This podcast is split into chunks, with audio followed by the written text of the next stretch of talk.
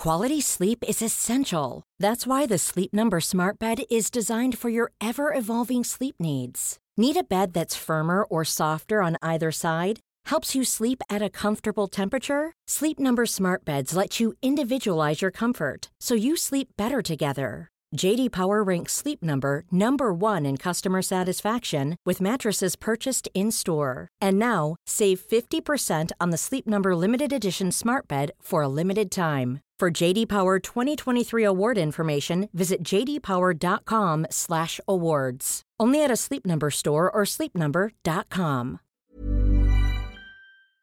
Se van acercando las vacaciones y si tienes un bebé en casa, seguro que te preocupa cómo organizar sus comidas durante los viajes, los días de playa o las salidas a la montaña.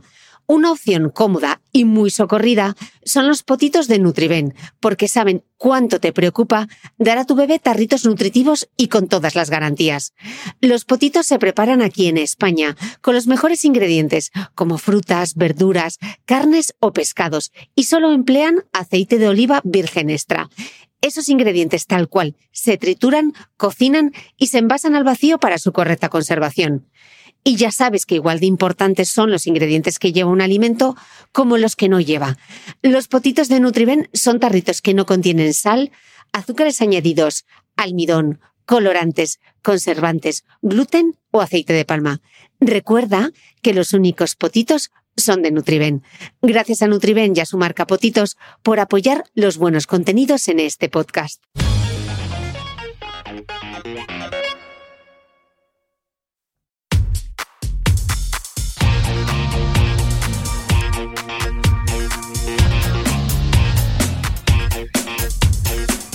Hola, soy Cristina Mitre, periodista y autora del blog de Beauty Mail.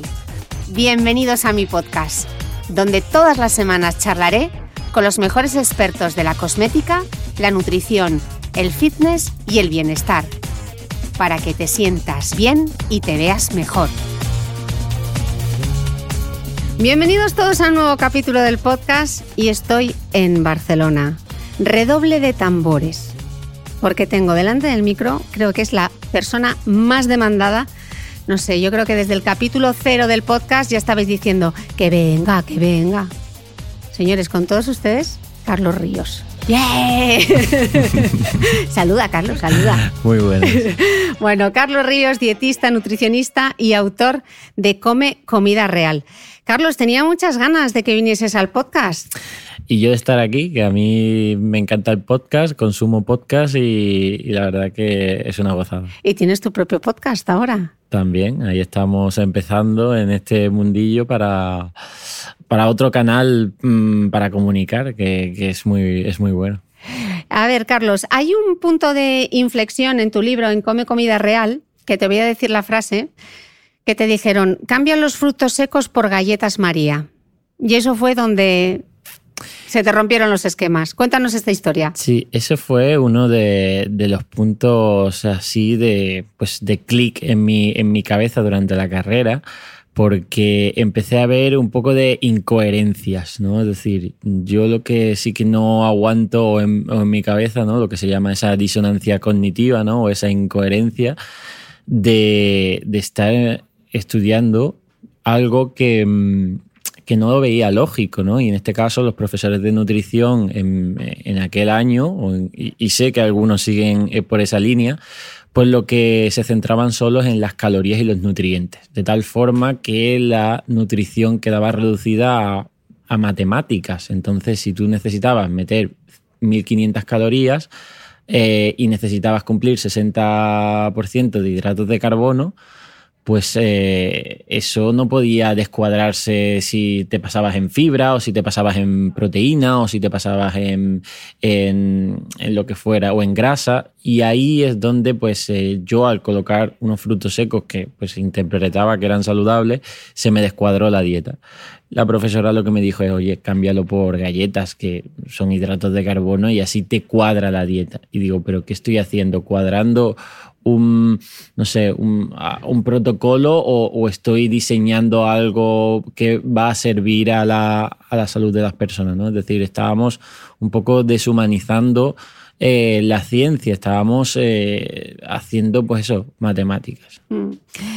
de hecho, la persona que más ha influido en, todo, todo, todo lo que tú intentas transmitir a través de las redes sociales, de tus libros, etcétera, fue tu abuela Lala, ¿no? Porque tú dices que el verdadero secreto de una alimentación saludable te lo enseñó ella. ¿Qué te enseñó? Ella me enseñó sin saberlo, simplemente con su ejemplo. Y su ejemplo era de que a pesar de que no sabía nada de nutrición, porque yo al convivir con ella, pues eh, en esos cuatro años de, carrera y en Sevilla, pues sí que le contaba pues mis avances, ¿no? De decir, oye, pues eh, las grasas saturadas no son buenas, hay que comer pan en todas las comidas y tal, tal, lo que me metían en la carrera, en la cabeza. Y ella mm, realmente no lo entendía, no entendía por qué que había que tener raciones, digamos, eh, específicas, no entendía los conceptos de, pues eso, grasa saturada, poliinsaturada, no entendía nada. Pero, sin embargo, eh, comía saludable, es decir, sabía comer saludable no para su salud, sino para incluso su disfrute o el disfrute de la familia, es decir, saber qué alimentos son los de calidad, cómo prepararlos y disfrutar de ello. Ya está, o sea, saber eso. Y eso realmente con el tiempo, sobre todo después de salir de la carrera y enfrentarme a los problemas que hay en la calle, es decir, a la consulta de nutrición, me di cuenta que ahí estaba el verdadero conocimiento y no en mm, sumar y restar números como si nosotros fuéramos números que realmente lo que somos son somos biología, ¿no?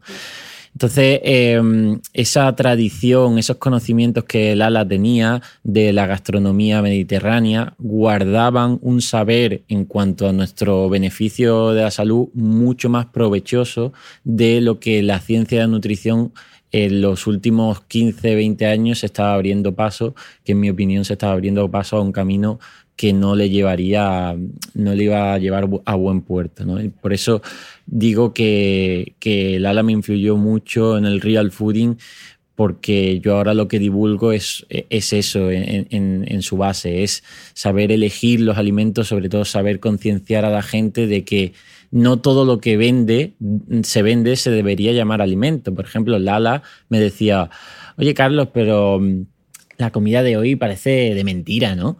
Y yo decía, de mentira.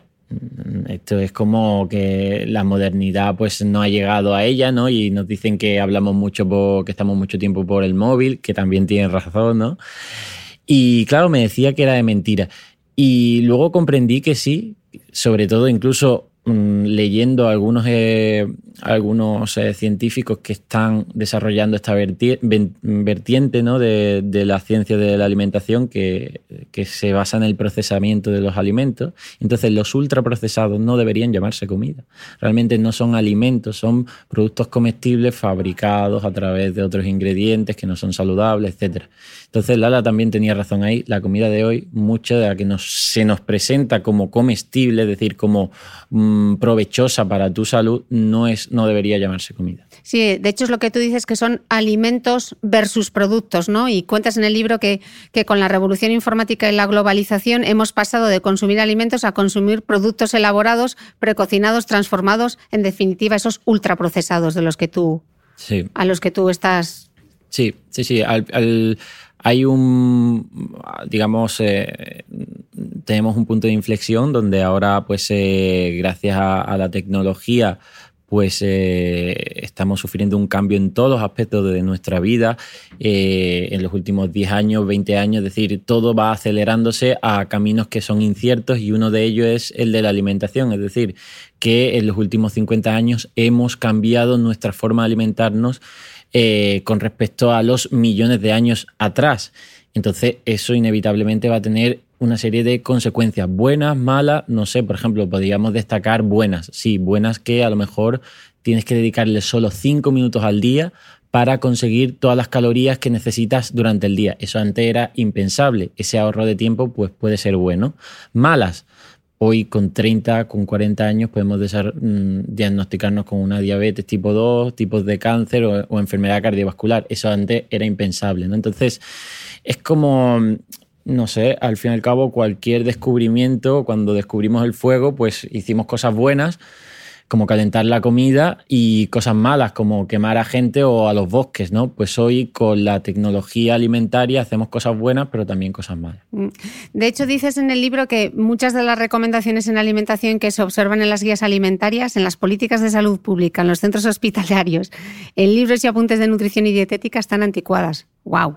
Sí, sí, sí, eh, están anticuadas porque la ciencia de la nutrición se desarrolla en un momento, sobre todo después, eh, bueno, tanto durante la guerra, segunda, primera, segunda guerra mundial, eh, eh, en, tiempos de guerra se desarrolla la ciencia de la nutrición para abastecer la escasez o el aprovisionamiento. Entonces la ciencia de la nutrición nace de detectar cuáles son los nutrientes y las calorías que el ser humano necesita para sobrevivir y cómo optimizarla en un momento en donde la población mundial crecía un montón, pero también había inestabilidad y demás, ¿no? Entonces, pues se desarrolla por ahí, pero en poco tiempo cambia radicalmente y viene la abundancia. Y esa abundancia es que hoy ya no el problema no son tanto conseguir esas calorías, sino en cómo, de dónde vienen esas calorías, ¿no?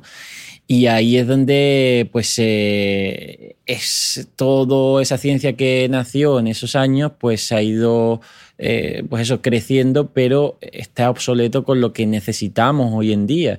Y, esto supone un problema porque, claro, se van extendiendo por diferentes eh, ramas eh, sociales, tanto sean, pues eso, la educación, en, en la ciencia, en la política y demás, y imposibilitan, pues, el avance.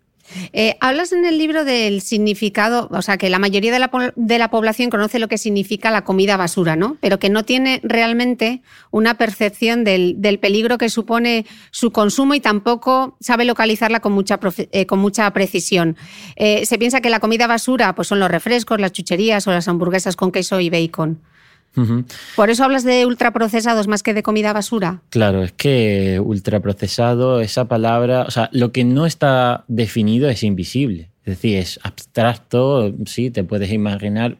Pongo el ejemplo de incluso el, el propio feminismo, ¿no? Es decir, como tú no definas bien feminismo no lo visibilizas. Como no empiezas a hablar de ello, es invisible y no puedes defenderlo, no puedes hacer activismo sobre eso. Pues con los ultraprocesados pasa lo mismo. Tenían la ventaja de que eran eh, en este caso, eh, en este caso eh, negativo, ¿no? Porque tenían la ventaja de que eran invisibles y así podían protegerse porque mm, se cubren de que hablen mal de ellos, ¿no? Entonces, sí se, hay una conciencia más o menos global de que el, McDonald's no es del todo saludable. Pues claro que no lo es, pero es que la gente, el problema no es que vaya todos los días al McDonald's, por lo menos aquí en, en España, sino que desayuna todos los días esa barritas eh, de cereales o esos eh, cereales bajos en grasa con etiqueta alto en fibra.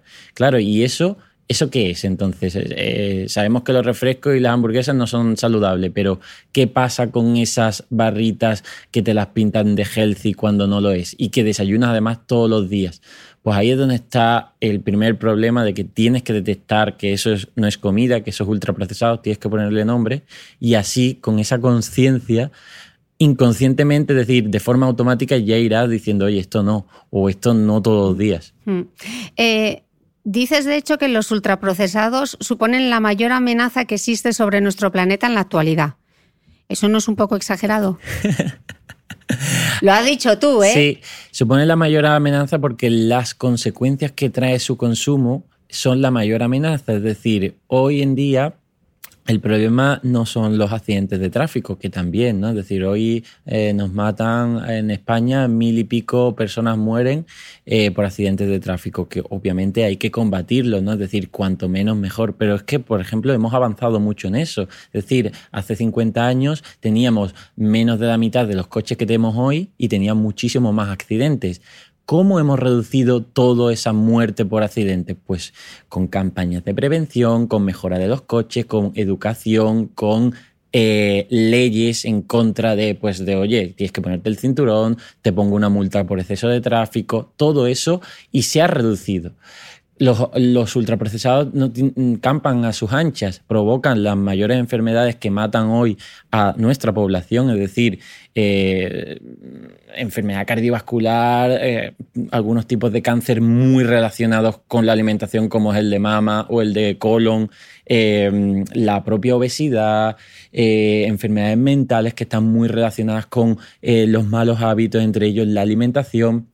Es decir, hay estudios que calculan que en España, solo procedente de la mala alimentación, independientemente de los otros factores, estamos hablando de más de 90.000 muertes. ¿no? Entonces, claro, eh, claro que eso es lo más importante, es decir, que, en nuestra población mundial eh, la mala alimentación es lo que nos está haciendo mm, enfermedad a nivel en, estadísticamente, ¿no? Es decir, entonces, eh, y además no solo por, porque, por ejemplo, el tabaco, cuando comparamos el tabaco con la comida insana, podemos decir, claro, el tabaco es mucho más perjudicial, es decir, es mucho más perjudicial fumarte un paquete de, de tabaco que comerte un menú de estos ultraprocesados. Pero el tabaco hace menos daño a nivel global estadístico. ¿Por qué? Porque ya está más controlado. Es decir, cada vez la gente fuma menos, hay restricciones, está señalado que es insano y pues eh, eso hace que mate a menos gente a nivel global. Y antes mataba a más, ¿no? La comida insana no está tipificada, no está concienciada, no está regulada como esto y por eso, de nuevo, su impacto en la actualidad es mayor. Claro, pero igual quizá también lo que habría que enseñar a la gente ya no es solo qué no comer, sino qué comer porque la gente está bastante equivocada. Dices en el libro, además, eh, y ahí estoy súper de acuerdo contigo, que el término natural ya no tiene sentido hoy en día porque se ha vaciado de contenido y además se ha tergiversado, ¿no? Entonces, al final, ¿qué barreras está encontrando la población para entender qué es sano, porque si lo natural ya no es sano porque lo han vaciado de contenido y lo han tergiversado, la gente tiene mucho lío de esto no lo puedo comer porque es ultraprocesado, pero entonces ¿qué como? Claro. Antes de los años 60 del pasado siglo, ¿no? Pues eh, mm, lo que había era saludable porque era lo que había, es decir, era la comida poco procesada porque no habían llegado esos cambios tecnológicos de producción y distribución de ultraprocesado. Entonces la gente no se planteaba si era más o menos saludable, simplemente buscaba comida y comía y sobre todo buscaba cómo prepararla para hacerla pues eso apetecible, incluso segura. Es decir, hoy sí que hemos avanzado mucho en la seguridad alimentaria y eso es muy bueno, ¿vale? Hoy no es más difícil morirse de infecciones o de pues de, de todo esto, ¿no? Pero sin embargo la calidad ha empeorado por toda esta diversidad de ultraprocesados que tenemos disponible. Entonces, eh, igual que hace 50 años no tenía ningún sentido estudiar informática porque no existía la informática o no existían las redes sociales, pues eh, hace 50 años tampoco tenía sentido estudiar que la alimentación.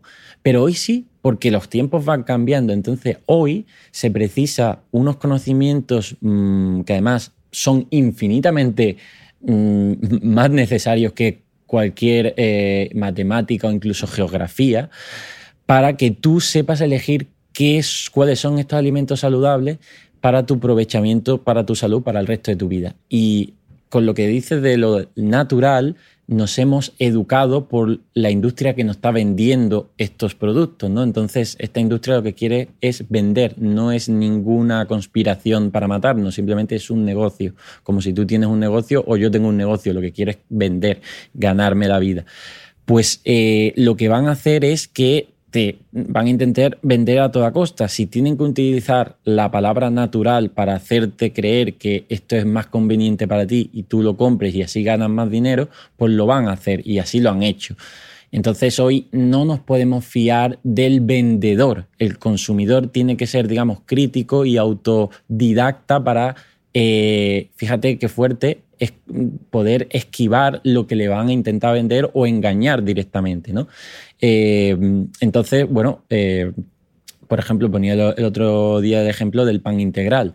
Pan integral ahora, pues... Tenemos una nueva ley. Una nueva ley. Eso lo único que está confirmando es que durante todos los años anteriores directamente se han reído en tu cara, es decir, te han engañado. O cuando el zumo eh, se tenía que se llamaba zumo y podía venir con azúcares añadidos y ya luego eso pues cambiaron para que zumo no pudiera con azúcar. Entonces, eh, las leyes que van, gracias a Dios, saliendo, lo que están confirmando es que durante mm, bastantes décadas la industria ha hecho lo que le ha dado la gana para vendernos lo que le ha dado la gana no para nuestra salud, sino para su propio beneficio. Hmm. Tú dices en comentando, antes nos estabas contando eh, que realmente los alimentos, la clasificación es obsoleta porque se basa, se basa en la composición química y así se mete en el mismo saco productos por su similitud en, nutrientes, ¿no? Pero que ignora esa parte del, procesamiento que, que es tan importante. Tú hablas entonces que lo que se debería hacer es hablar eh, por eso así se titula tu libro Come comida real, y tú hablas de la comida real y divides la comida real en tres tipos de alimentos. Los alimentos que son mínimamente procesados, los buenos procesados y los ultraprocesados. Para aquellos que no estén eh, habituados con todos estos términos, Carlos, haznos un resumen de qué es la comida real y estos tres tipos de cosas. La comida real haría referencia a toda esa materia prima poco procesada o que no ha sido transformada eh, perjudicándola, ¿no? Es decir, el ser humano transforma la comida. ¿Y cómo la transforma? Desde que la adquiere estos alimentos de la naturaleza o la produce, pues eh, la transforma. Y esa transformación en la comida como somos biología y la comida también es biología, esa interacción que tenemos con ella, pues nos puede ser perjudicar o nos puede beneficiar. Cuanto peor esté transformada, en este caso normalmente está correlacionada con cuanto más esté transformada, peor para nosotros. Entonces, eh, la comida real serían todos estos alimentos mm, que, que, su ingrediente es el propio alimento. Es decir, cuando hablamos de una berenjena, ¿cuál es el ingrediente de la berenjena? La propia berenjena. Cuando hablamos de unas sardinas, ¿cuál es el ingrediente de las sardinas? La propia sardina unos garbanzos, unos garbanzos. Es decir, frutas, verduras, hortalizas, eh, carnes, pescados, huevos, lácteos poco procesados, ¿no? Eh, legumbre, todo esto, ¿no? Estos son los alimentos, digamos, más básicos y que han tenido menos transformación. Luego la industria puede transformar estos alimentos añadiéndole o quitándole algún ingrediente ¿vale? Alguna parte de ese propio alimento, o haciéndolo más seguro o haciéndolo más conveniente, es decir, que, que esté ya listo para consumir y sin que haya empeorado mucho la calidad de este producto, es decir, que no haya añadido sobre todo ingredientes que sabemos que no son saludables. Por ejemplo, yo cojo los garbanzos, los, eh, los cocino y los meto en un bote de cristal de conserva. Eso es un buen procesado. O directamente cojo esos garbanzos y hago un hummus ya listo para comer sin añadirle otros ingredientes. Y eso ya sería un buen procesado. Es decir, hay procesamientos que no empeoran al final el propio producto, sino que simplemente, pues bueno, incluso eh, las técnicas de congelación, lavado y cortado, bueno, lavado y cortado de verduras sería mínimamente procesado, no has añadido nada, ¿no? Pero bueno, eh, esto sería la categoría de buenos procesados, ¿no? Imagínate un gazpacho de bote, que ahora viene muy bien si no quieres hacerte un gazpacho en tu casa. Tú se mames congelados. mames también, ¿no? Es decir, todo esto serían buenos procesados porque al final en la lista de ingredientes no han añadido pues, eh, estos ingredientes insanos que sí están en los ultraprocesados que han tenido un procesamiento, una transformación mucho mayor, de tal forma que muchos de ellos no tienen ningún ingrediente entero, es decir, no vas a encontrar en la etiqueta del ultraprocesado eh, por ninguna parte o en, una mínima parte vas a encontrar a lo mejor, eh, yo qué sé, espinacas, un 5% de espinacas. Porque a lo mejor lo que te estás comiendo es una lasaña de espinacas precocinada que lleva un 5% de espinacas, pero luego lleva harina de trigo, aceite vegetal refinado, azúcares estabilizantes aditivos, todo un combo que como siempre digo, no es un, uno de esos ingredientes, sino el, todo lo que hace perjudicial a ese producto, ¿no? Entonces ahí es donde la gente pues, va a asociar por el marketing que sí, que la, lasaña de espinaca es, es, buena porque viene con espinaca, pero no va a donde está la verdad, que es la lista de ingredientes, que es donde están toda esta larga lista de ingredientes. Por eso digo que mm, más de cinco ingredientes probablemente es ultraprocesado porque lo han tenido que transformar mucho Y, esto es lo que habría Pero bueno, por ejemplo, un bote de garbanzos puede tener más de cinco ingredientes. Sí, simplemente lo digo de, digamos, eh, tú sabes, como la divulgación. Es decir, tienes que muchas veces errar o tienes que, digamos, eh, en cierto modo, tirar para que qué es lo más beneficioso a, todo el mundo que llega. Y, y, en mi caso, pues a todo el mundo que llego le digo, oye, mira, si tiene mucho, una larga lista de ingredientes, a ver, es que eso muy bueno no será porque es que ya va a llegar azúcar añadido, aceite, etcétera. Entonces, eh, sobre todo esta combinación de eh, grasa, azúcar y sal añadido en grandes cantidades, lo que, digamos, tienes que detectar en la lista de ingredientes y es lo que va a hacer que sea un ultraprocesado, que si comes diariamente o frecuentemente ello, pues te va a perjudicar la salud. Luego, Carlos tiene un concepto eh, yo estoy segura que le seguís todos, pero quien no le siga le habla mucho del Matrix. Explícanos qué es esto de Matrix. Matrix, que decía mi hermana. Matrix. Matrix, eh, la película Matrix lo que dice es que eh, las máquinas, bueno, en una era futura tecnológica, las máquinas se aprovechan de los humanos, ¿vale? Es decir, se, aprovechan para su propio beneficio del, propio trabajo de los humanos, eh, de su energía, por así decirlo, pero no lo hacen sometiéndolos a, digamos, a la esclavitud, sino simplemente recreando una realidad en la que ellos creen ser libres, es decir, que no tienen conciencia de que están siendo controladas por las máquinas, ¿vale?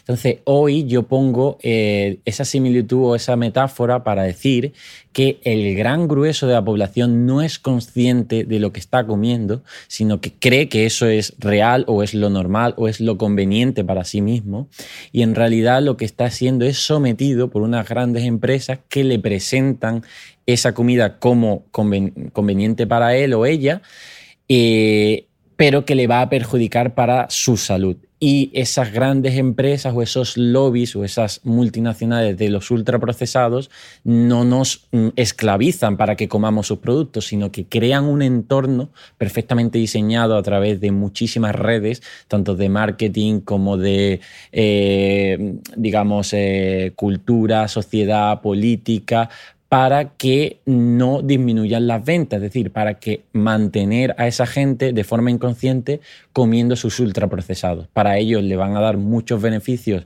a final del año y para el resto de población lo que va a hacer es que cada vez estas tasas de enfermedades crónicas no transmisibles van en aumento y van generando pues mm, muerte y dolor. Mm.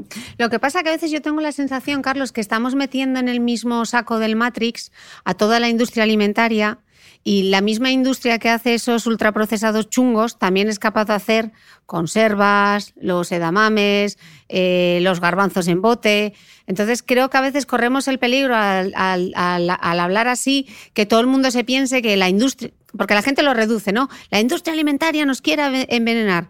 Y, tampoco ese, es el caso. Sí, bueno, eh, quizá eh, me he equivocado diciendo industria alimentaria porque normalmente intento especificar industria de los ultraprocesados, ¿vale? Es decir, yo colaboro con Plátano de Canarias, por ejemplo, y es una industria, gana su dinero, vende su producto y, lo hace, y, hace muy bien a la gente porque está ayudando con ese producto, ¿no? Entonces, eh, el problema es la industria de los ultraprocesados, ¿vale?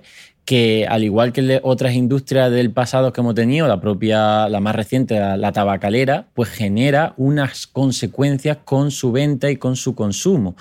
Entonces, esta es con la que tenemos que luchar para que vaya disminuyendo, es decir, para que, oye, para que no vaya ganando terreno tal y como lo está haciendo o como tal y como lo ha hecho en las últimas décadas. Pero sí, es cierto que esto no es, eh, yo no dibujo un mundo hippie de, venga, vamos a tener un huerto todos en casa y comer lo que nosotros hacemos, ni volver al pasado, ni nada por el estilo. Es simplemente ser consciente de, oye, de dónde, a quién le estás dando el dinero y qué es lo que te está llevando a la boca. Hmm. Eh, me gustaría hablar ahora de algunos mitos de, nutrición que siguen como muy arraigados, ¿no? Y hablas de ellos en el libro. Uno es el mito de que el cerebro necesita azúcar. Hmm. Y lo que el cerebro necesita es glucosa. Entonces, despejemos este mito. A ver, la mayoría de los mitos vienen por la industria de los ultraprocesados para su conveniencia. En este caso, la ciencia de la nutrición, detectar una serie de nutrientes y decir que son esenciales, como por ejemplo lo del azúcar, pues va a hacer que se vendan más cosas con azúcar. Eh, no, a ver, no, si, si, realmente fuera esencial el azúcar, no estaríamos aquí como especie, porque mm, no somos especistas, es decir, no, son, ningún alimento es eh, plenamente esencial para nosotros, solo la leche materna durante unos años, bueno, unos incluso meses durante nuestra vida, ¿no? Entonces, eh, el cuerpo no necesita, ni el cerebro necesita azúcar, lo que sí es cierto que de los de los eh, nutrientes que tienen los alimentos, uno de ellos, que son del tipo hidrato de carbono, que cuando se, digamos, se parte, se digiere, al final va a formar como eh, pequeñas moléculas que son estas de glucosa que va a utilizar provechosamente el cerebro. El cerebro también podría utilizar otras fuentes de energía como son los cuerpos cetónicos, ¿no? pero dado, digamos, nuestro, nuestro ambiente rico, por ejemplo, en eh, tanto en en, glucosa, en este caso, nuestro ambiente natural, es decir, las frutas, los tubérculos, incluso los cereales integrales, de ahí vamos a aprovechar esa glucosa.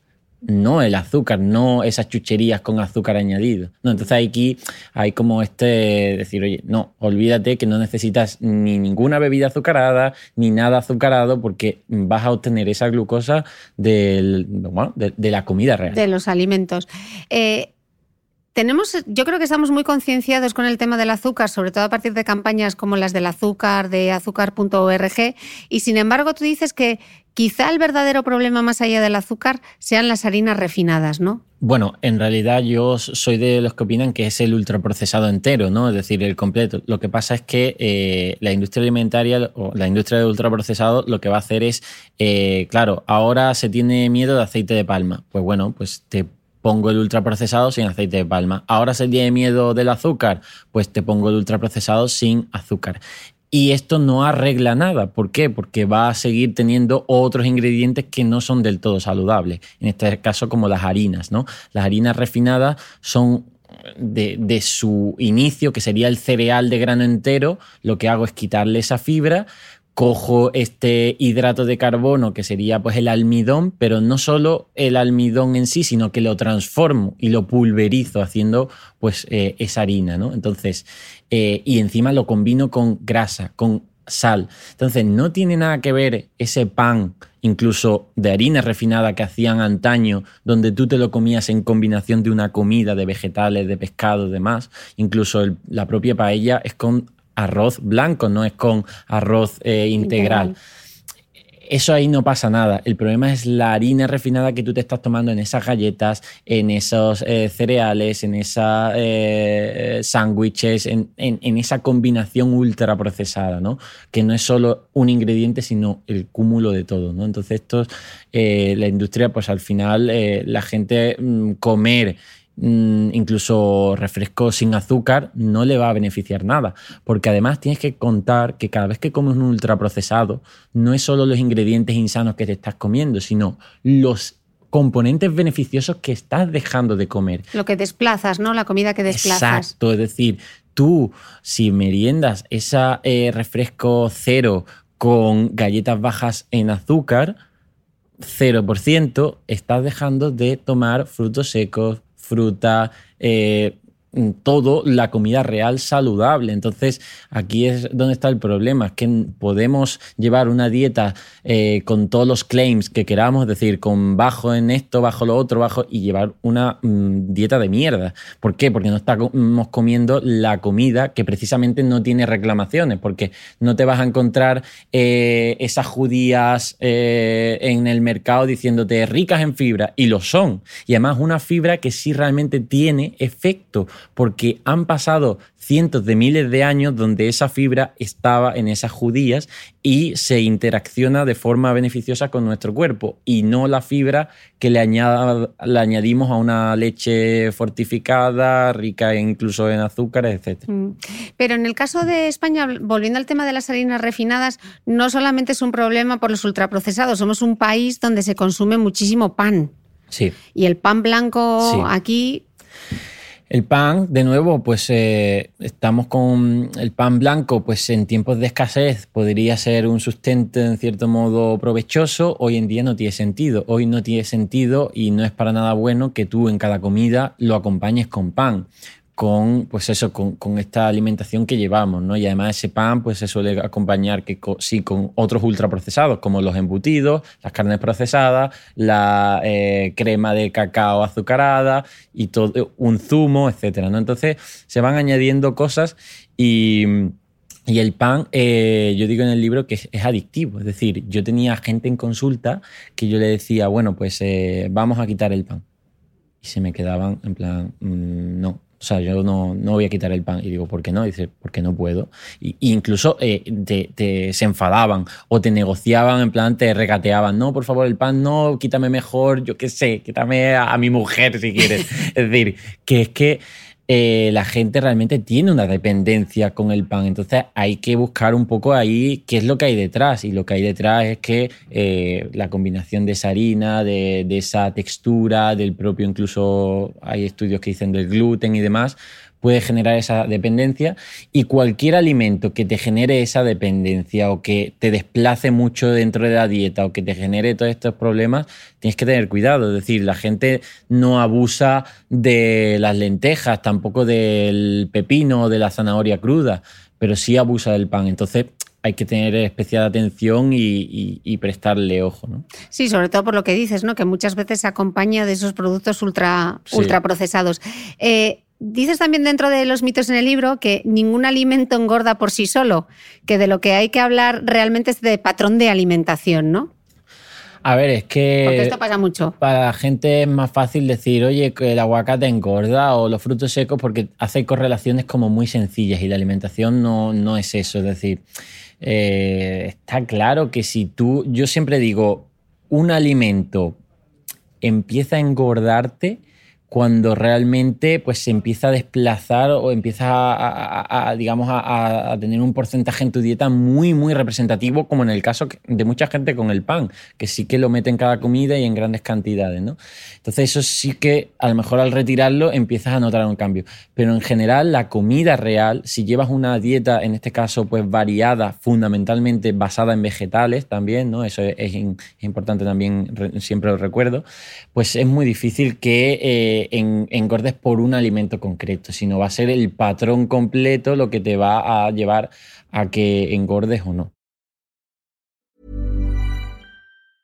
Quality sleep is essential. That's why the Sleep Number Smart Bed is designed for your ever evolving sleep needs. Need a bed that's firmer or softer on either side? Helps you sleep at a comfortable temperature? Sleep Number Smart Beds let you individualize your comfort so you sleep better together. JD Power ranks Sleep Number number 1 in customer satisfaction with mattresses purchased in-store. And now, save 50% on the Sleep Number limited edition Smart Bed for a limited time. For JD Power 2023 award information, visit jdpower.com/awards. Only at a Sleep Number store or sleepnumber.com. Hey, it's Ryan Reynolds and I'm here with Keith, co-star of my upcoming film If, only in theaters May 17th. Do you want to tell people the big news?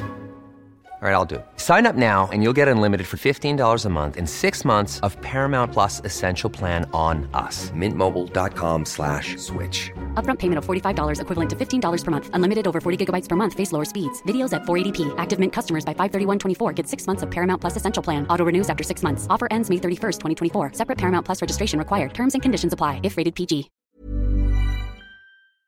¿Sabías que los bebés son capaces de autorregularse y comer lo que necesitan? Hasta el primer año, la leche ha de ser su alimento principal, bien sea lactancia materna o artificial, y poco a poco podrán ir probando diferentes texturas y alimentos. Ahora, con buena temperatura, a todos nos gusta salir más de casa, y en verano pasamos mucho tiempo fuera, en la playa, la montaña o recorriendo el mundo. Si tienes un bebé que ya ha empezado con la alimentación complementaria, Para esos momentos puedes contar con los diferentes tarritos que ofrece Potitos. Hay recetas para bebés desde 4 y 6 meses y solo llevan ingredientes como frutas, verduras, carnes o pescados que se trituran y se envasan tal cual. Los potitos de Nutribel son tarritos seguros, fáciles de conservar y transportar, ya que no necesitan refrigeración, tan solo mantenerse en un lugar fresco. Se calientan en microondas o al baño María, sin conservantes ni azúcares añadidos. Gracias a Nutriben y a su marca Potitos por ser nuestro mecenas del mes.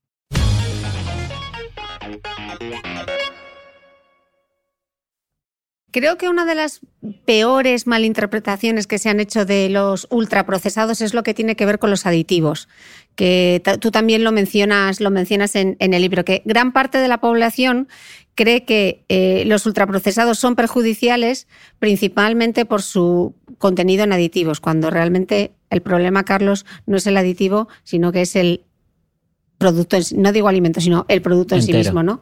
¿Podemos explicarlo un poco? A ver, que la gente deje de tomar ultraprocesados por miedo a, los aditivos, mm, para mí me da, mm, o sea, mm, por una parte me alegro porque así dejan de consumir estos ultraprocesados, pero luego la industria de nuevo es más lista y te va a poner sin, sin, aditivos. sin aditivos, sin conservantes y te va a vender de nuevo ese ultraprocesado. ¿no? A ver, los aditivos lo que pasa es que, eh, de nuevo, son el ingrediente que dentro del ultraprocesado está mejor regulado, controlado, incluso en dosis mucho más bajas. Es decir, la cantidad de harina refinada, de aceite malo, de azúcar que te estás ingiriendo es mucho, mucho mucho más dañino porque es mucha más cantidad que cualquier aditivo de que te tomes. Lo que hay que saber con los aditivos, y claro, esto ya es más específico, más de formación, de autodidacta, eh, hay que saber que no todos son iguales. Eh, es decir, que sabemos que, por ejemplo, los nitritos, pues sí tienen relación con eh, la formación de las nitrosaminas, con el cáncer de colon, etcétera, y que unos antioxidantes que les añaden como aditivo a una legumbre, eso no es, eso es inocuo, no, no es malo, ¿no? Entonces, claro, meterlo en el mismo saco, estamos errando, ¿no? Pero luego también hay que saber, pues eso mismo, el fin de ese aditivo que unas patatas fritas lleven potenciadores del sabor, el fin no es hacerlo más seguro. Es decir, ahí no, no está justificado en nuestro propio beneficio el, que añadan ese glutamato monosódico. Ahí lo que, si le preguntas al fabricante, oye, ¿por qué añadís este aditivo? Pues te lo va a decir, porque quiero que no puedas dejar de comer estas patatas fritas, quiero potenciar el sabor, que te haga más palatable, que te la haga adictiva y que me las compres todos los días. Entonces hay que saber un poco el fin de esos aditivos, si es la seguridad, si es la conservación, si es la o si es otros, ¿no? Entonces eh, incluso los colorantes artificiales. Oye, mm, si las chucherías no llevaran colorantes, serían transparentes, eh, serían repugnantes. Pues las hacen para hacerlas más atractivas, ¿no? Entonces, eh, de nuevo, mm, por eso yo siempre hablo ultraprocesado, ultraprocesado, porque es el todo, es la combinación de todo. Mm, a mí a veces lo que me frustra cuando veo el, el, mensaje de la comida real, que me parece un movimiento estupendo, es cuando hay quien lo mezcla con mensajes quimiofóbicos, ¿no? Cuando se empiezan a rular estos mensajes por el WhatsApp, por el Facebook, los edulcorantes causan cáncer, los aditivos causan cáncer. Yo esa parte la veo un poco peligrosa, Carlos. ¿Cómo podemos parar? Hmm.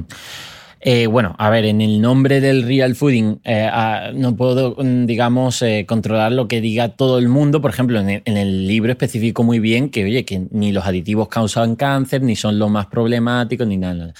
Eh, a ver, lo que pasa es que, claro, eh, bueno, ¿cómo se combate, cómo se combate eso? Pues sobre todo con buena divulgación, con, eh, presentando evidencias científicas de que, oye, de que mm, el problema del consumo de los ultraprocesados no es que te comas uno de forma aguda, es decir, es su, su ingestión crónica y que hay otros factores que estamos que tiene el propio ultraprocesado extra del propio producto. Es decir, si comer ultraprocesado fuera tan difícil como escalar una montaña, no serían un problema. El problema es que tienes una valla publicitaria, es que te va a salir una cuña publicitaria, es que vas a tener en el propio trabajo una máquina de vending, es que las propias autoridades te van a recomendar ultraprocesados eh, por el, experto de turno eh, comprado y todo esto, ¿no? Entonces, eh, esto es lo que hay que crear conciencia y intentar alejarnos de ese señalar ese ingrediente concreto, que a la gente le es más fácil, ¿no? A la gente le gustaría decir, oye, el problema es el aspartamo y ya está. Y eliminas el aspartamo y ya has solucionado toda tu alimentación. Pues no, no es así. No, esto no, no es tan fácil, entre comillas, ¿no? Y mira que yo el mensaje del real fooding lo intento hacer fácil pero sé que es incompleto, sé que es reduccionista, sé que es simple, pero también es efectivo para hacer que una gente que coma mal empiece a comer mejor. Entonces yo me agarro a eso. Si es efectivo para hacer eso, eh, lo otro, pues eh, se me escapa un poco a mi control, ¿no? Pero bueno, sí que queda mucho de esa concienciación de que, oye, pero también pasa con, no sé, con el tema de lo eco, lo bio, la gente cree que es, y yo me aparto de eso, ¿no? De decir, oye, lo eco, lo bio no tiene por qué ser más saludable.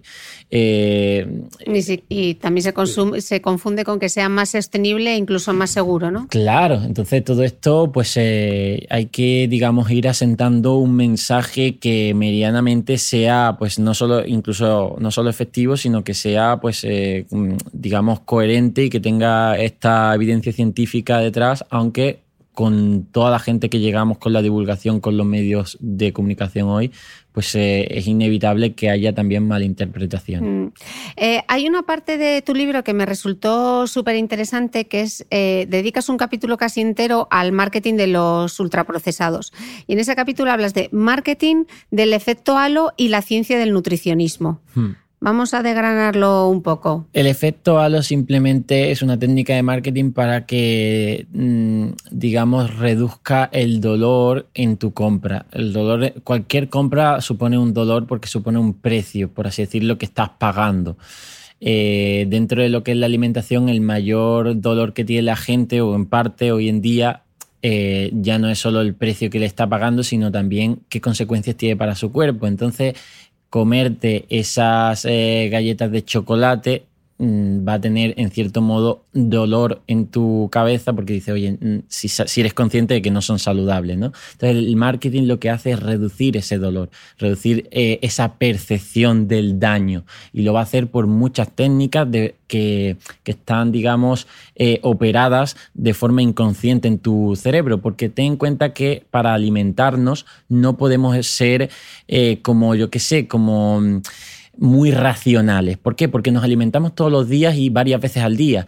Como pongas eh, a tu mente en modo súper racional, la saturas, le echa humo y tu mente tiene que estar para otras cosas durante el día, como trabajos, como problemas, etc. ¿no? Entonces, eh, comemos de forma automática y eso lo sabe eh, estas empresas y por eso de forma automática te van a pintar ese ultraprocesado que sí verde, que sí con eh, una silueta, digamos, fitness, con el peso, con en los reclamos de que, oye, de que son esos eh, ricos en fibra, vitaminas, te van a hacer persuadir de que, eh, incluso ya dentro de los anuncios, contratando al influencer de moda o al famoso, donde tú proyectas de que, oye, o sea, te crees que ese, de forma inconsciente esa persona que está consumiendo ese ultraprocesado eh, y que tiene éxito, tiene estética y demás, tú puedes conseguirlo, ¿no?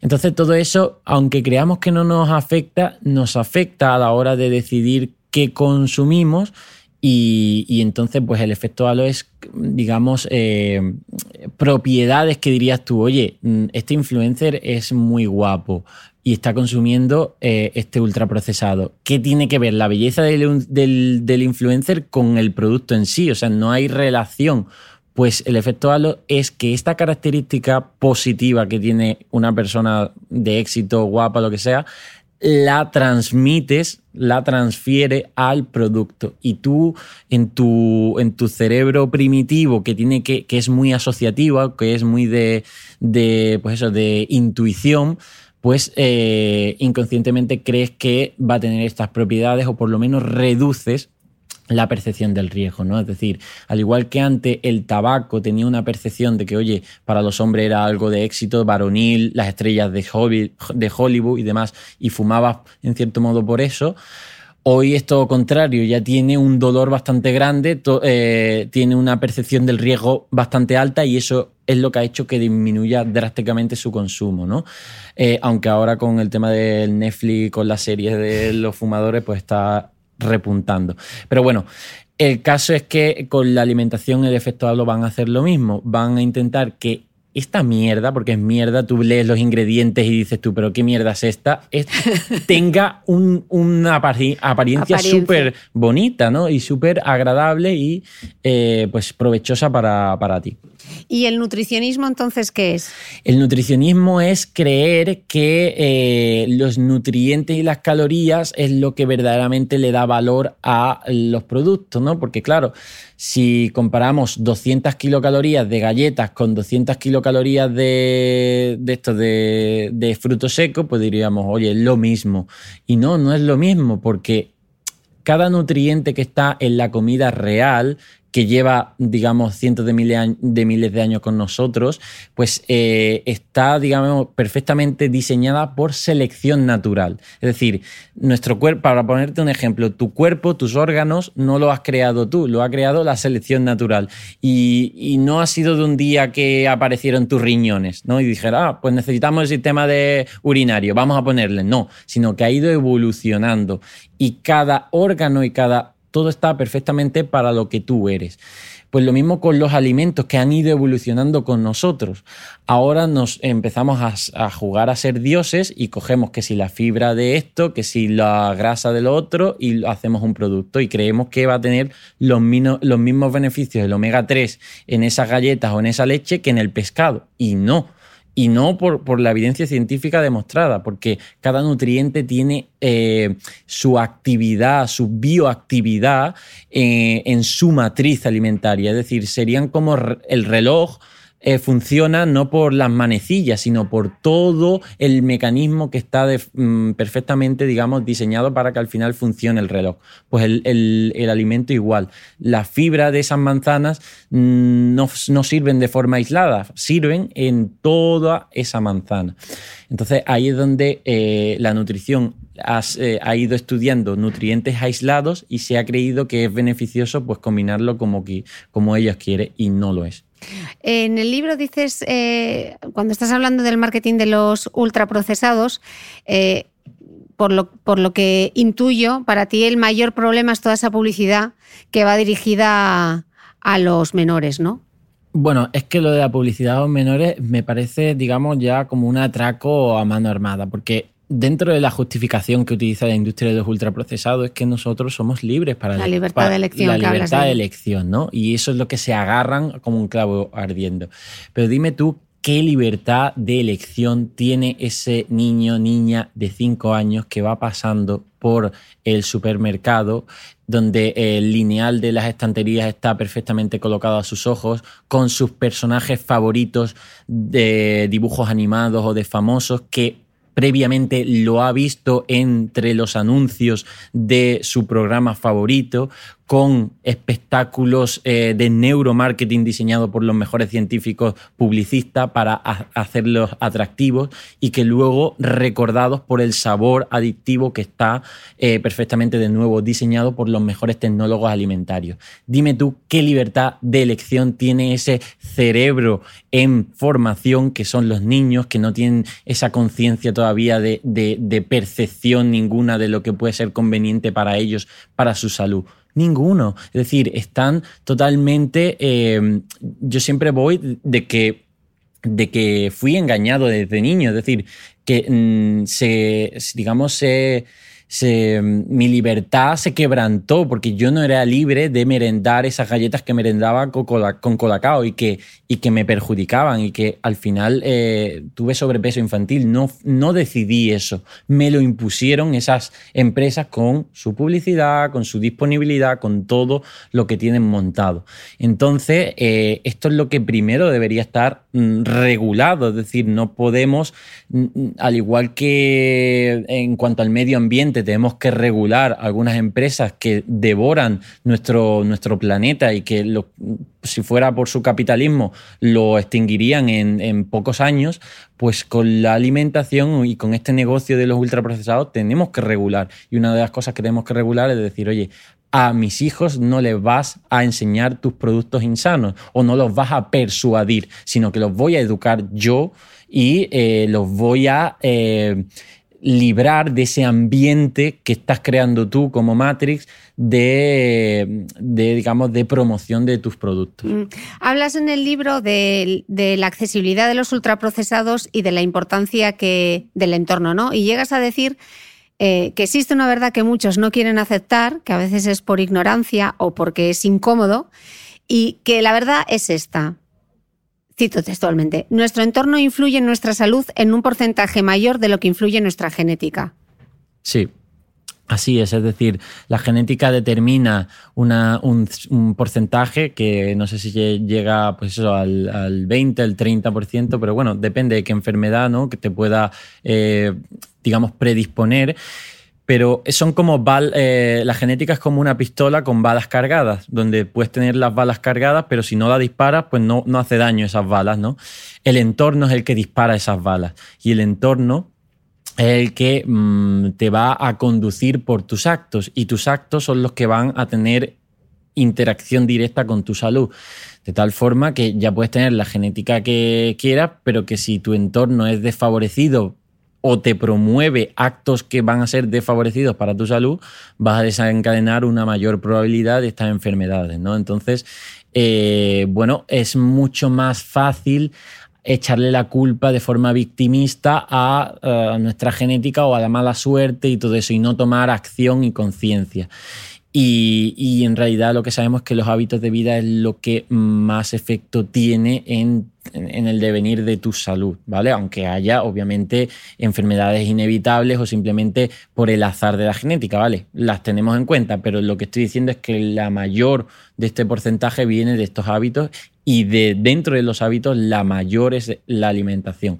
Entonces, em, bueno, pues el, entorno, eh, lo que tenemos que pedir a nuestros dirigentes, porque ya que nuestro entorno es público y se, y se encargan en cierto modo ellos, bueno, nosotros nos podemos encargar de nuestra casa, pero nuestros dirigentes se encargan del entorno público, pues hacer que la mejor elección, la más saludable y conveniente para tu salud y no para el negocio de estas empresas, pues eh, sea eh, la saludable, es decir, la mejor elección sea la más fácil. Es decir, facilitar que comas fruta, facilitar que andes, eh, que te muevas eh, mm, utilizando el movimiento, facilitar no exponerte a estos ultraprocesados, todo esto, a esta publicidad.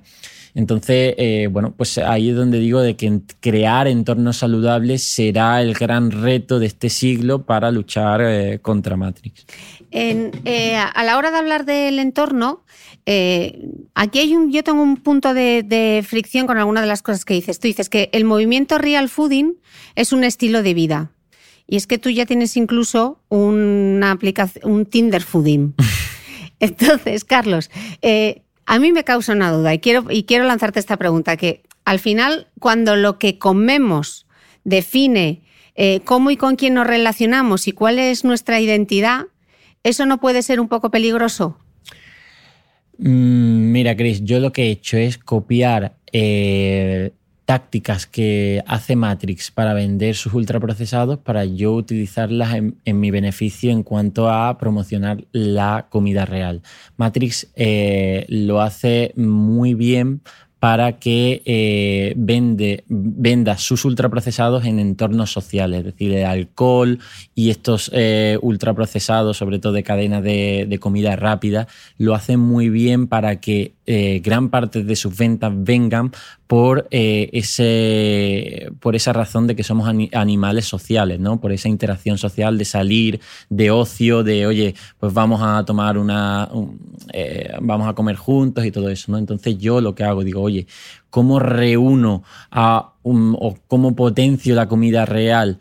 diciendo que te la comas tú aislada en tu casa solo, pues no, vamos a aprovechar de que eh, puedas disfrutar de esa interacción social. En el Tinder Fury en este caso fue coger a través de las redes sociales que hoy te permiten es reunir a gente que ya está comiendo bien y que se retroalimente eh, de otras personas que están comiendo bien y así eh, mejoren sus hábitos, porque sabemos que mm, los malos hábitos se transmiten, se heredan incluso con esta transmisión cultural social, es decir, eh, no por genética, tú puedes contagiar a alguien eh, con una gripe, pero también puedes contagiarla con tus malos hábitos si vives con ella. Entonces sabemos que las familias que los padres comen mal, los hijos también comen mal, por eso los padres que tienen obesidad tienen más riesgo de tener hijos con obesidad y todo esto. Tener un amigo que fuma te aumenta el riesgo de que tú fumes porque somos seres sociales, porque imitamos, porque transmitimos lo que estamos haciendo. Pues entonces vamos a hacerlo con los buenos hábitos y vamos a reunir a gente que come bien para que se retroalimenten. Y ya hoy aquí, por ejemplo en Barcelona, salgo con gente que mm, vamos a la discoteca, eh, estamos hasta las 7 de la mañana, pero bebiendo agua y nos lo pasamos de... Mm, madre. Entonces, eh, esto ayuda a llevar nuestros mejores hábitos. Que nos van a criticar diciendo esto es una secta. Somos diferentes, pero porque eh, hoy ser eh, diferente es ser más saludable, porque si la gente está comiendo de forma insana y está bebiendo mucho alcohol y demás, y eso le va a perjudicar, pero eso es lo normal, pues ser diferente es eh, beneficiarte en este sentido, ¿vale? Entonces, pero lo diferente se va a ver como algo peligroso, como algo distinto, como algo de que mm, me, haga sentir cuestionarme, ¿no? A mis, eh, mis, mis, propios actos, ¿no? Es decir, yo te digo, oye, no bebo alcohol y si tú bebes, te vas a sentir como un poco incluso atacado, decir, oye, ¿qué estaré haciendo yo mal que no lo está haciendo este, ¿no? Entonces, claro, el tema de los real fooders y todo este movimiento que, al fin y al cabo los real fooders lo único que era una forma, pues eso, de yo eh, llamar, comunicarme con, mi audiencia, ¿no? Es decir, conseguí ser mucho más efectivo con mi mensaje llamándole a, a mi audiencia con un nombre. Claro, ese nombre hizo que esa audiencia se sintiera identificado como los runners se sienten identificados y que ayuda a que, a, que salgan a, correr en, grupos y todo eso. ¿no? No sé, lanzo esta pregunta. ¿Tú crees que quizá que eh, el hecho de que la gente se pregunte si un alimento es real o no, en lugar de cuestionarse si es saludable o no, puede llevar a trastornos de la conducta alimentaria? A ver, mm, lo de real o no es simplemente la forma que yo he conseguido para eh, librarme de Matrix. ¿Por qué?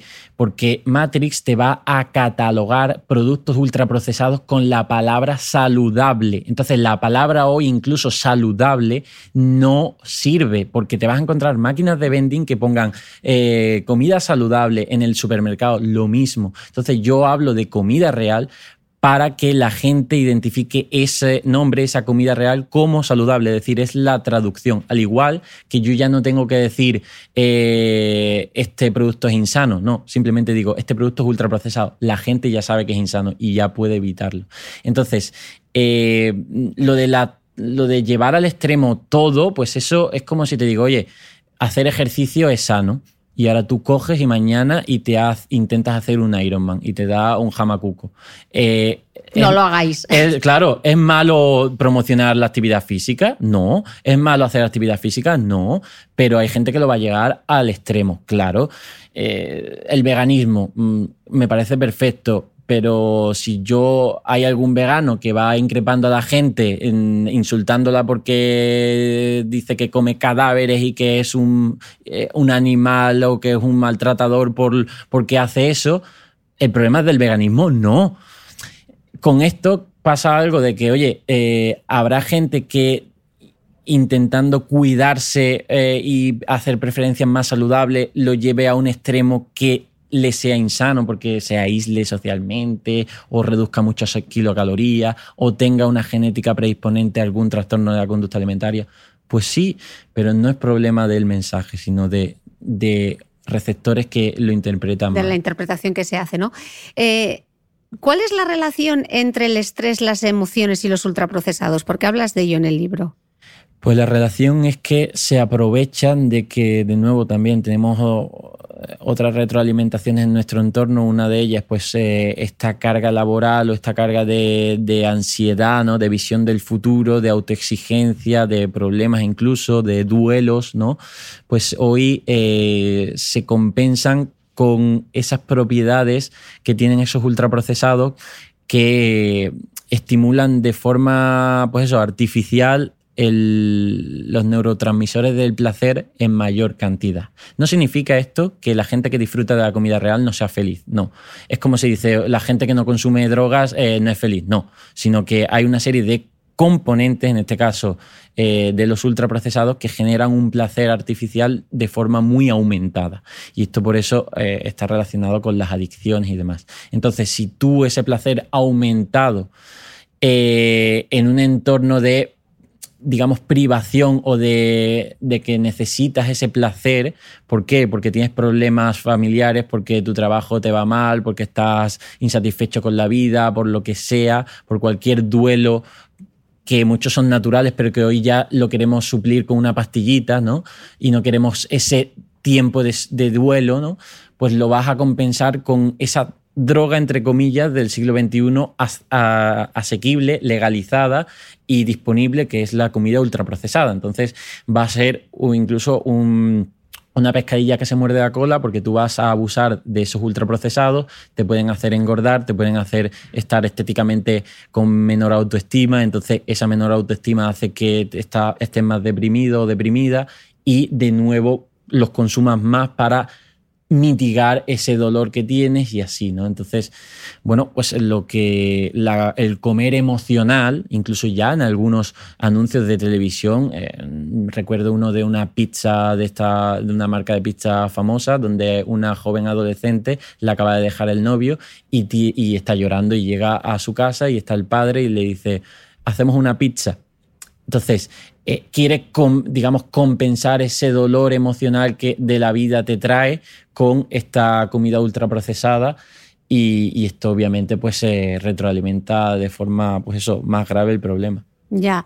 Eh, durante toda la entrevista has estado haciendo el símil entre mm, la industria del tabaco y la industria de la alimentación, hablas de ello eh, en el libro y dices que la caída del consumo del tabaco se ha conseguido gracias a decir a la gente que, hay que fumar menos, ¿no?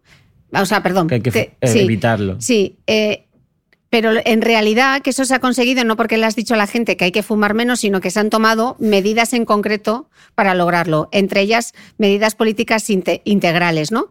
Eh, que tienen que ver con la publicidad, la disponibilidad y la aceptación social. Mm. ¿Esa es la guerra de los ultraprocesados? Eh, sí, y de, de hecho, o sea, las empresas de ultraprocesados, eso es lo que más temen. ¿Por qué? Porque estas empresas de ultraprocesados no temen a los científicos que están, publicando papers que dicen que, aumenta la mortalidad o que aumenta el riesgo de cáncer. Estas industrias les da igual a esos científicos porque son invisibles. Lo que tienen miedo es que eh, la población tome conciencia. ¿Y cómo se llega a una conciencia de la población global de forma directa? Pues con la política. En este caso hubo un, momento de inflexión que cuando se prohibió fumar eh, los establecimientos, que al principio era como en plan, ¿cómo va, mm, se va a caer el negocio este de, los, de la hostelería? Esto es coartar la libertad de elección, tal, tal, tal, tal. En unos años dijeron, oye, hay gente que se planteó de que, oye, a lo mejor esto que estamos consumiendo no es bueno. ¿Por qué? Porque están prohibiéndolo incluso en las zonas. Entonces se aumenta la percepción del riesgo, escapas de ese matrix, dejas el tabaco y cae su consumo y estas empresas pierden dinero. Pues eh, esto es lo que quiere evitar a toda costa la industria de los ultraprocesados. Acaban de, digamos, bloquear o está ahí, ahora mismo el impuesto sobre las bebidas azucaradas. Eh, es un impuesto incluso que son creo que 12 céntimos por litro de bebidas azucaradas, pues ya el lobby de, los, de las bebidas azucaradas ha presionado para que esto no se lleve a cabo aquí en Cataluña. Porque claro, porque poner un impuesto a estas bebidas significa decirle a la población, oye, estamos eh, cobrando más a estos productos que sabemos que hacen mucho daño eh, a la salud y entonces la gente dice, oye, pues a lo mejor debo consumir menos. Es decir, que estas regulaciones no son, no, eh, son incluso educativas, es decir, son decirle a la gente qué es lo que está pasando con esto. E incluso todas estas empresas se libran del coste social y económico y medioambiental que producen, ¿no?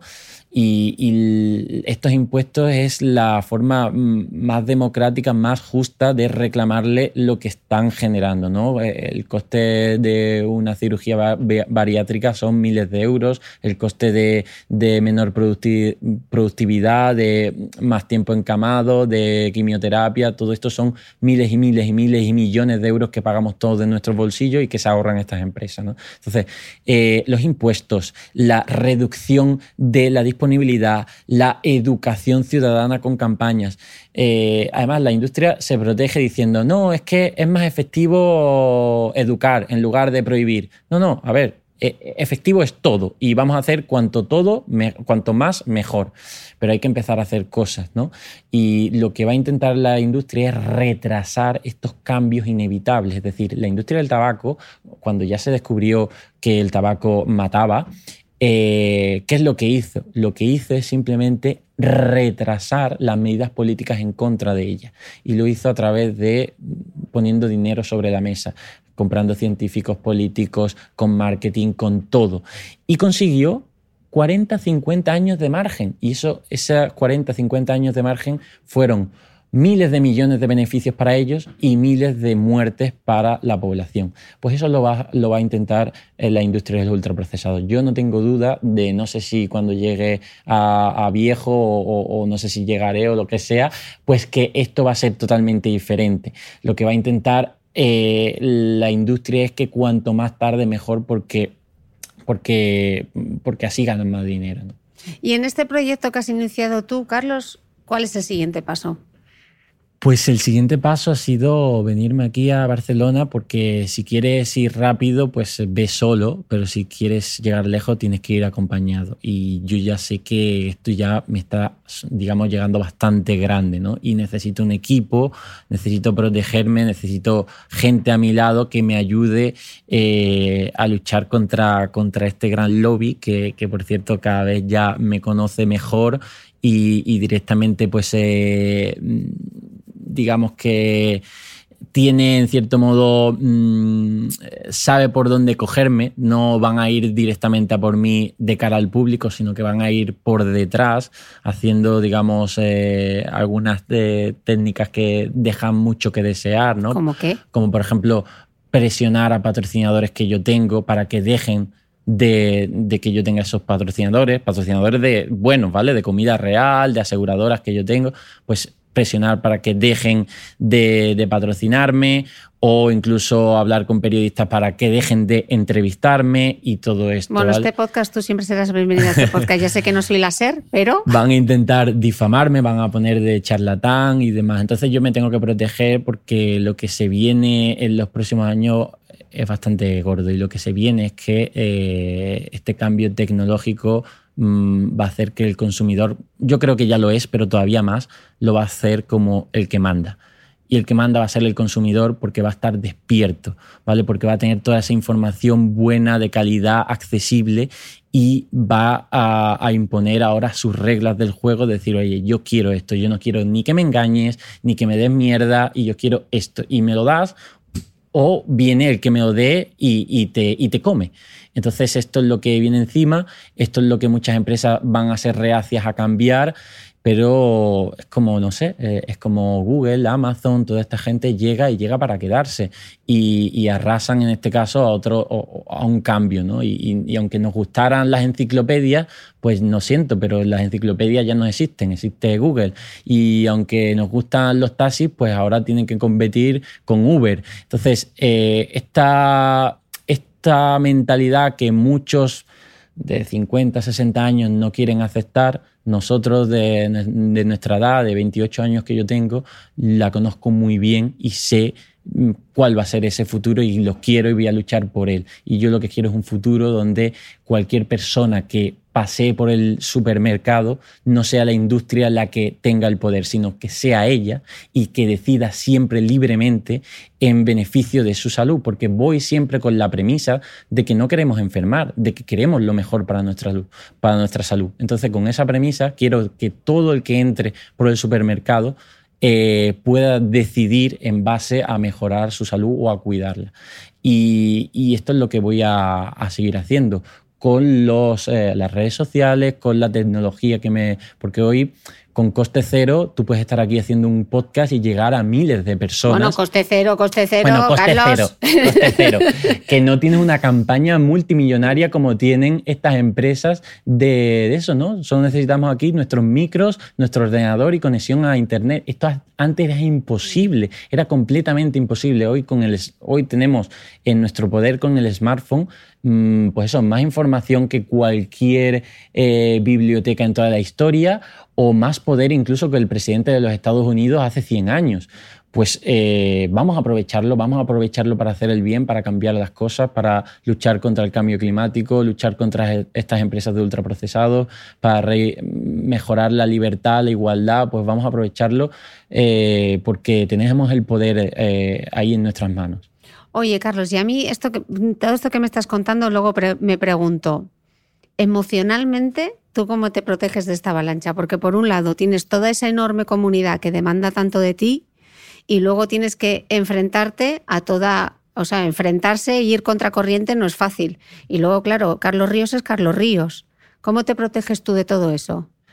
Pues básicamente eh, como que casi no tengo elección. Es decir, lo comentaba el otro día por las historias está claro que, por ejemplo, el miedo siempre va a estar. Yo no niego el miedo porque es una emoción que llega, no puedes negarlo. Tienes que, cuando llegue, saber gestionarlo. Es decir, eh, saber gestionar de que a lo mejor te paraliza, a lo mejor huyes o a lo mejor te vuelves. No, tienes que saber gestionar cómo llega ese miedo y el miedo, obviamente, yo lo siento. ¿A qué tienes miedo? Pues obviamente a que eh, te pones en el centro del punto de mira, cada vez gente más habla de ti, más, eh, pues, eh, digamos, tienes el punto, al final uno no tiene miedo al fracaso, porque el fracaso es en plan, bueno, pues muchas veces te lleva a donde empezaste, es decir, cuando no tenías nada. En realidad lo que tienes miedo es al éxito, es a seguir creciendo en lo que estás haciendo, porque eso sabes que va a tener consecuencias positivas, negativas, vas a tener consecuencias. El miedo de la responsabilidad, ¿no? Exacto, el miedo de la incertidumbre de lo que va a pasar, ¿no? Pero como que no tengo elección, porque si quiero dormir bien por las noches, no puedo dormirme diciendo, bueno, pues hoy me he callado esto, esto, esto, hoy he dejado de hacer esto, esto y esto por miedo a lo que ocurrirá. No, simplemente lo hago, lo hago cada vez, hombre, con, cabeza, con inteligencia para mí, ¿no? Es decir, oye, no es lo mismo tener 5.000 seguidores y, que tener un millón, ¿no? Es decir, hay una responsabilidad, obviamente. Pero, eh, bueno, al final es... Eh, al final esto lo que te hace es crecer de forma, el crecimiento personal a, empujones, ¿no? Es decir, oye, mm, vas creciendo a nivel de, tu comunidad, de tu trabajo, de, todo esto y esto te tiene que hacer crecer de forma personal porque si no, tú no estás bien con tu persona a nivel emocional, entonces se derrumba todo. Entonces, bueno, es un poco como la, la supervivencia y, y, bueno, por ahora lo llevo bien. bueno, pues con esa idea de vivir sin miedo, hemos empezado a hablar de comida real y hemos terminado hablando de vivir sin miedo. Mirad tú que eh, creo que era la mejor forma de cerrar esta entrevista. Carlos, millones de gracias por tu tiempo. Hemos tardado en grabar, tres temporadas, pero lo hemos logrado. Espero que vuelvas, te deseo el mayor de los éxitos y que sigas con esa pedazo de energía a tope de power. Muchísimas gracias. Pues eh, muchísimas, muchísimas gracias a ti y espero que cuando vuelva o si vuelvo, espero que sí, pues esté las cosas muchísimo mejor.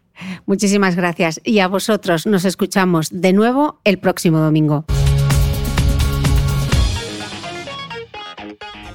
No olvides que todas las notas de este capítulo están en mi blog de beautymail.es. Además, si no quieres perderte ningún capítulo del podcast de Cristina Mitre, suscríbete a thebeautymail.es y a cualquiera de las aplicaciones en las que puedes escuchar mi podcast, como Spreaker, Apple Podcast, Spotify, Evox y YouTube. Solo tienes que buscar el podcast de Cristina Mitre y darle a suscribir. Y un último favor, si entras en iTunes y me dejas un comentario y además me regalas unas estrellas, ayudas a que este podcast tenga cada vez más visibilidad y pueda seguir creciendo. Te espero el próximo domingo con una nueva entrega del podcast de Cristina Mitre. Hi, I'm Daniel, founder of Pretty Litter. Did you know cats tend to hide symptoms of sickness and pain? I learned this the hard way after losing my cat, Gingy. So I created Pretty Litter, a health monitoring litter that helps detect early signs of illness by changing colors, saving you money and potentially your cat's life. Pretty Litter is veterinarian developed, and it's the easiest way to keep tabs on your fur baby's health right at home. Go to prettylitter.com and use code ACAST for 20% off your first order and a free cat toy. Terms and conditions apply. See site for details.